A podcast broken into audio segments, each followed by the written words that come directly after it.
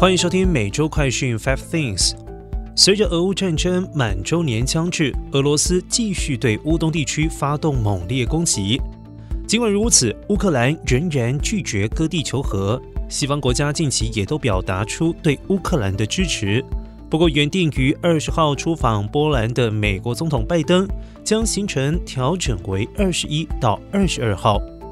据中国国家主席习近平也将在二十四号俄罗斯入侵乌克兰一周年发表和平演说。而战争引起的俄罗斯石油减产、通货膨胀导致生活成本高涨，美国人的信用卡卡债创下了历史新高，达到九千八百六十亿美元。而加州人民更是深受其害，高昂的房价导致更多的居民搬迁到内陆帝国，人口流失严重。另外，随着这周总统日小长假的到来，建议需要出行的旅客务必注意航班的讯息，特别是前往纽约肯尼迪国际机场的乘客。周四事故频发的纽约肯尼迪国际机场一号航站楼因为停电事故关闭，造成了至少三十一个航班取消。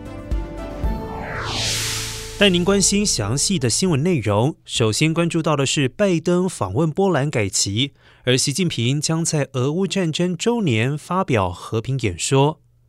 白宫表示，总统拜登原计划在二十号晚间抵达波兰开启访问，但是根据波兰总统办公室最新的消息称，拜登将于二十一号到二十二号访问波兰。而且，拜登计划在访问波兰期间将发表演讲，预计会承诺继续为乌克兰和整个北约联盟提供财政和政治支持。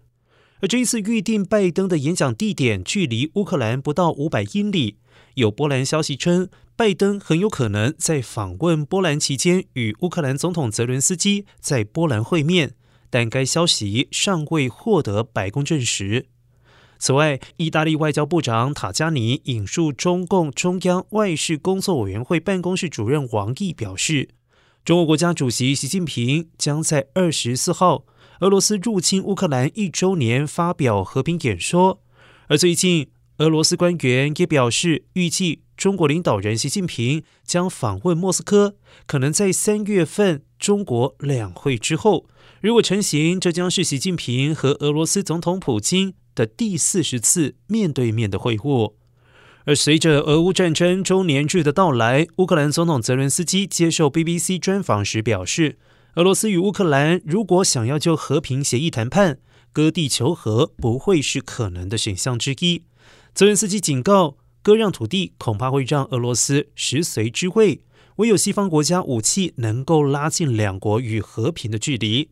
另外一方面，面对近来俄罗斯一波又一波攻势，与俄罗斯友好的白俄罗斯总统卢卡申科十六号表示，唯有基辅军队先发动攻击，白俄罗斯才会加入俄罗斯对乌克兰的攻势。卢卡申科预定十七号会晤俄罗斯总统普京。继续带您关注到的是，俄罗斯三月起石油减产百分之五，美国称俄罗斯无力售出所有石油。去年二月，俄乌战争开战之后，西方对俄罗斯能源寄出多轮的制裁，包括前所未有的六十美元俄罗斯石油限价措施，严重打击了俄罗斯的收入。俄罗斯已经决定减产原油产能每天五十万桶。俄罗斯副总理诺瓦克上周称，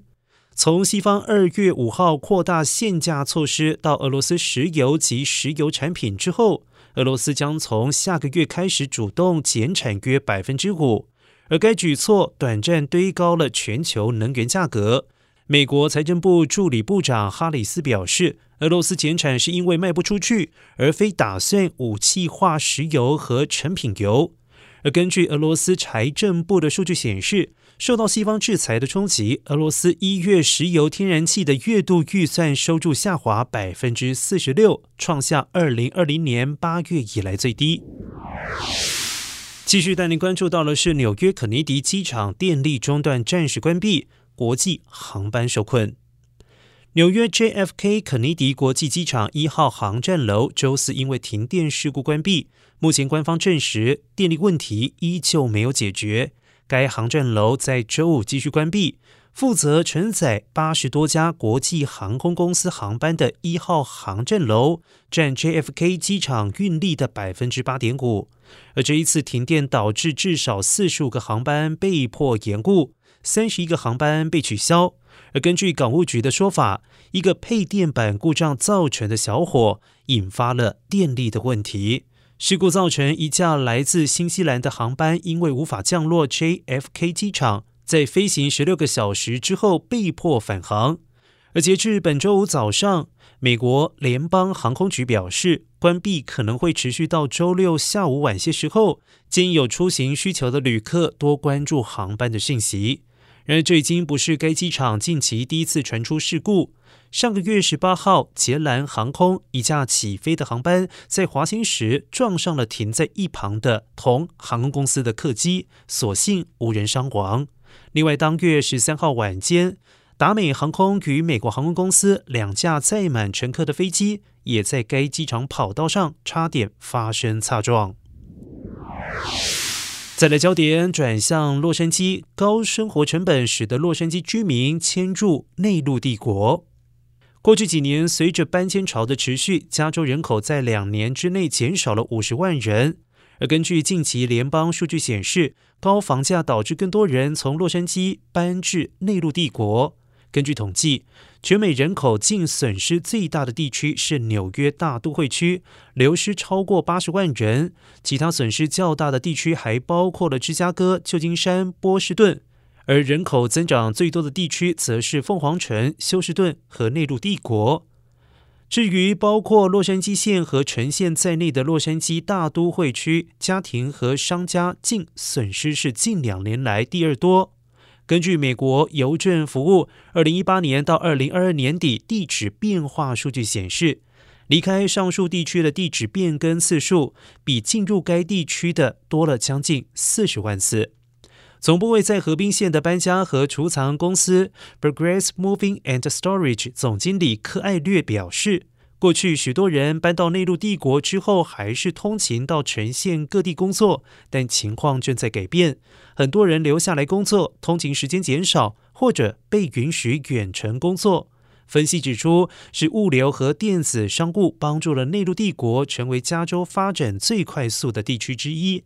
此外，大批民众迁入内陆帝国的关键原因正是房价。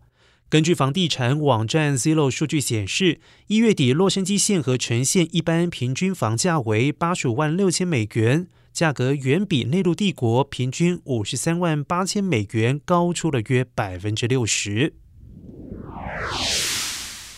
新闻最后带您关注到的是，美国卡债去年第四季度创新高，来到了九千八百六十亿元。